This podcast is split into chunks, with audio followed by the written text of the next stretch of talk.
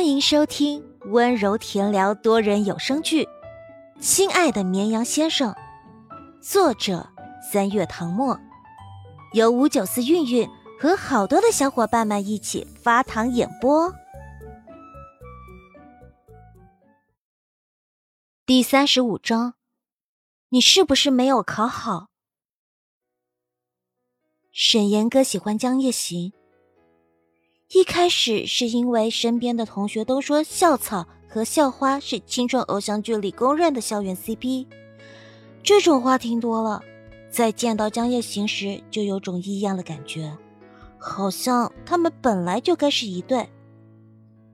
他高一就听说过江夜行的大名，人长得俊朗，学习成绩好，常年挂在年级大榜第一名，最重要的是。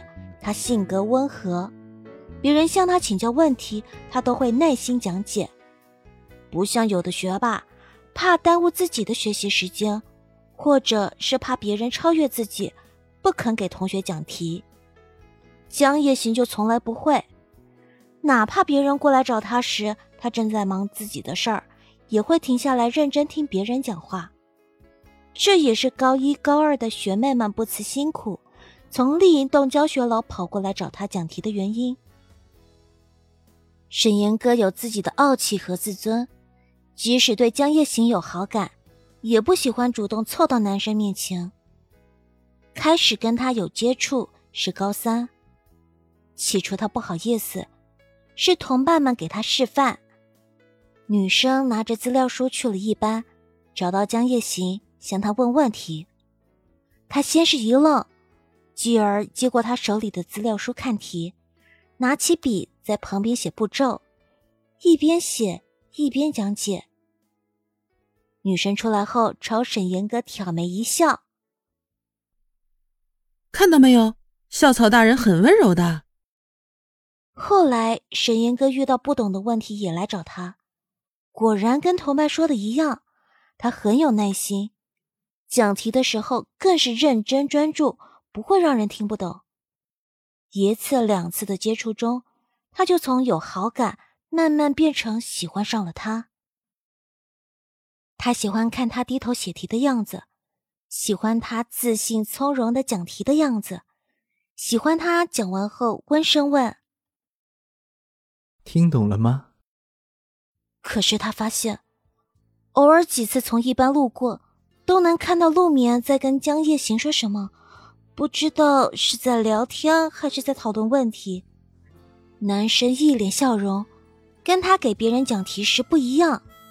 本来他觉得这也没什么，他们前后桌坐了那么长时间，肯定比别人熟悉。真正让他生气的是陆眠的虚伪。有次放学，他看到他站在校门口左顾右盼，片刻后。路边停了一辆豪车，他先是查看了一遍四周，然后抱着书包冲过去，动作迅速的拉开车门，坐进车里，慌里慌张，好像生怕被认识的人看到。他其实想过，有没有可能是他家里人？直到后来，他看到陆眠坐上了另一个中年男人的豪车，还跟他举止亲密。再加上江时宴那件事，他越发坚信自己的想法：陆眠就是个不折不扣的白莲花。他在同学面前装清纯，背后又是一副面孔。原本他只打算告诉江夜行一个人，让他离陆眠远一点，但现在事发突然，他不介意让所有人知道他的真实面目。为了保留证据。他当时特意用手机拍了照片，还想说他们如果不信，他可以把照片拿给他们看。可他怎么也没想到，事情居然不是那样。这个女生说什么？陆眠是陆永章的女儿。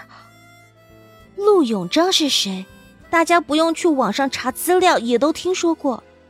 七十年代的创业典范。几个合伙人靠着凑来的几十万起家，成立了荣禄集团，目前是国内最大的饮料生产企业。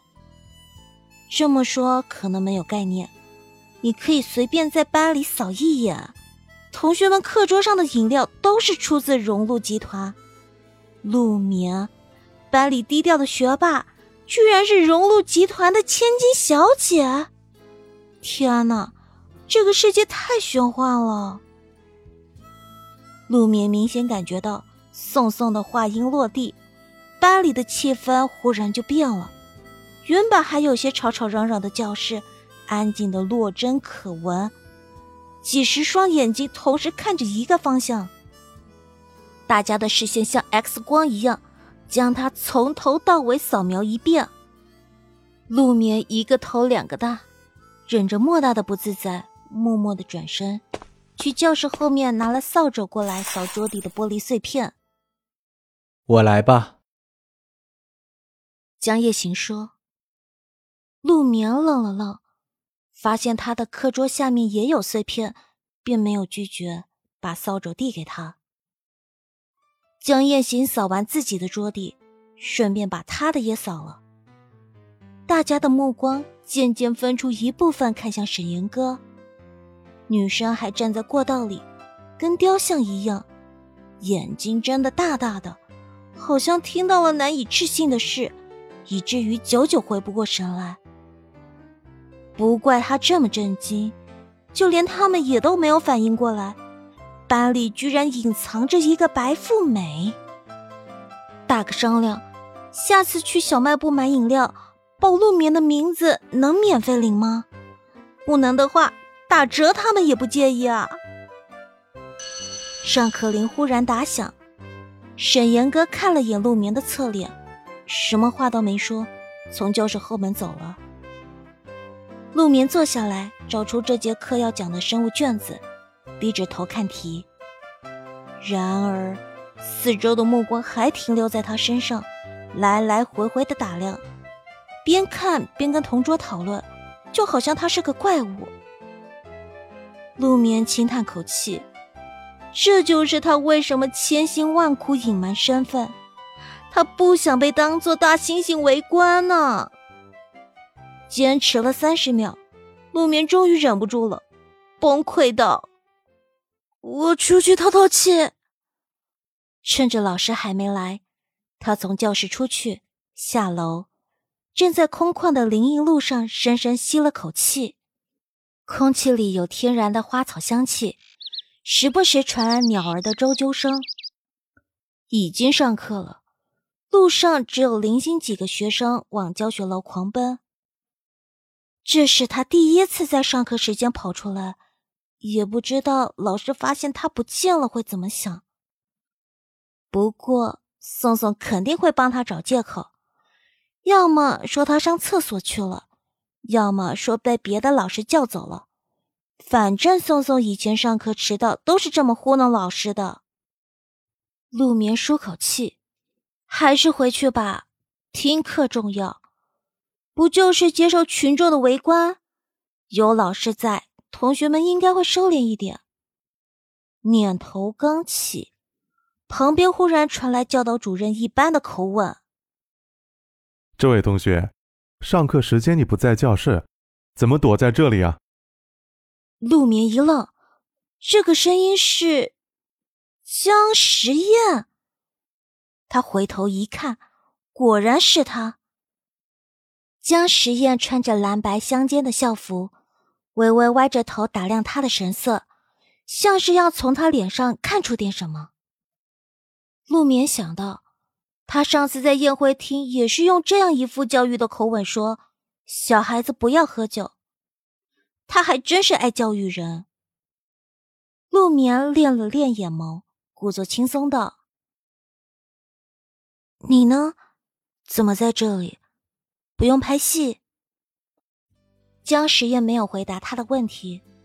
他出现在这里，当然是因为接连拍了几场戏，觉得有点累，就在校园里走走，换换心情，顺便找回在校园生活的感觉，方便入戏。没想到会遇到他。小女孩孤零零一个人站在公告栏前，看起来闷闷不乐。她原本不想打扰。却还是忍不住走过来，想知道他到底怎么了。江时宴目光一转，看到面前的公告栏，透明的玻璃橱窗里贴了一张年级大榜，正是高三年级第三次模拟考试前一百名学生名单。能让一个高三生如此难过，除了学习成绩，他想不到还有别的原因。总不会是因为感情问题吧？他记得，他上次说考试成绩周一出来，所以他是考砸了吗？